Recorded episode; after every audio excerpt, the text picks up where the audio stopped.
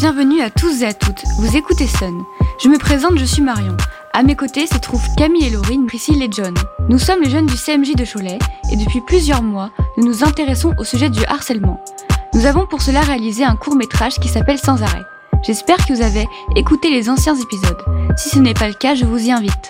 Aujourd'hui, dans ce dernier épisode, nous allons vous parler de la diffusion et des retombées du court métrage que nous avons réalisé.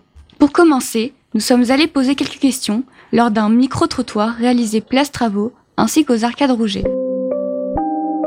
Lors de notre micro-trottoir Place Travaux et Arcade Rouget, le mardi 7 février à 18h15, nous avons posé deux questions très précises aux personnes rencontrées.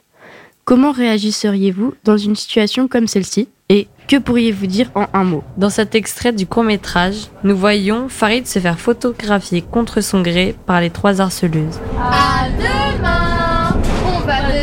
retrouver autre chose. Quatre personnes se sont prêtées à l'interview. Elles ont toutes été sensibles à ce phénomène, parfois pour bien connaître la situation avec un proche qui l'avait vécu. On écoute les réponses des passants. Si j'avais été présent, je pense que je serais intervenu parce que c'est le harcèlement, c'est quand même quelque chose d'assez intolérable quand même. Euh, ça commence, euh, ça commence comme ça, on ne sait pas jusqu'où ça peut aller, donc euh, il est important d'intervenir si on peut intervenir.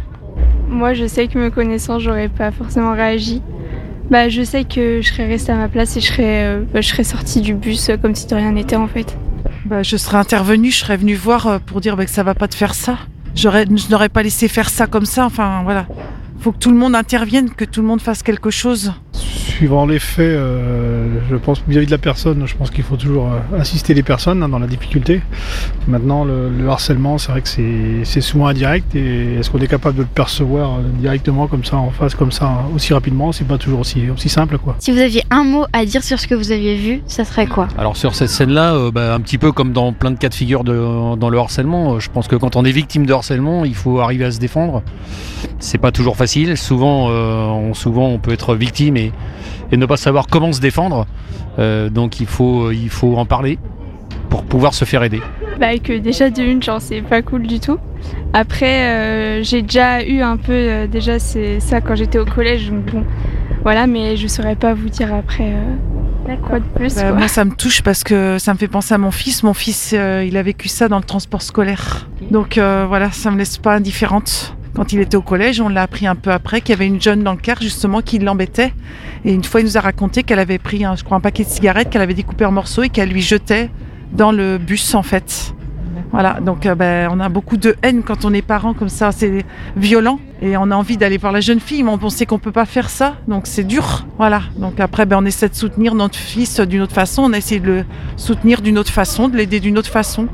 Vigilance. Hein, tous les jeunes d'entre vous, soyez vigilants, puis euh, passez des moments ensemble, mais attention à la vigilance, que c'est vrai que c'est un fléau avec tout ce qui se passe sur les réseaux sociaux, attention. Vigilance, vigilance. hein. Mais en gardant de la joie de vivre quand même, hein, parce qu'il ne faut pas non plus être euh, morose dans toutes les situations. Merci à toutes les trois. Je donne maintenant la parole à John. Tout de suite, on va écouter un extrait de l'interview de Olivier Laurando, président de l'association ACVS 49, notre spécialiste en matière de harcèlement. Il nous donne son avis sur le court métrage. Excellent. Non, mais alors j'ai un peu de parti pris parce que voilà pour avoir travaillé avec vous. Non, non, mais il est très très très bien fait. Puis surtout que euh, on voit bien le- les conséquences que ça peut avoir sur la personne et on voit bien derrière qu'il suffit d'une petite chose pour que la personne se sente mieux, se sente accompagnée. Donc le rôle des témoins, le rôle des personnes qui entourent. Je pense qu'il peut, il peut avoir un impact, euh, notamment de dire, oh mince, sur la première partie, oh c'est injuste ce qui se passe, il suffirait de la personne à côté, là, elle bouge. Euh, ce serait intéressant de le mettre, mais même à partir de même pour les sixièmes, de le montrer au sixième dans chaque établissement, ce serait intéressant. Merci à vous. Je vous invite maintenant à visionner le court-métrage Sans arrêt que vous retrouverez sur le site de la ville de Cholet. Vous pourrez aussi retrouver tous les podcasts de cette série sur la plateforme de Sun. Un grand merci à Sun, les partenaires qui nous ont accompagnés dans ce grand projet. Merci aussi à la ville de Cholet qui nous permet de nous exprimer. Très belle journée à tous.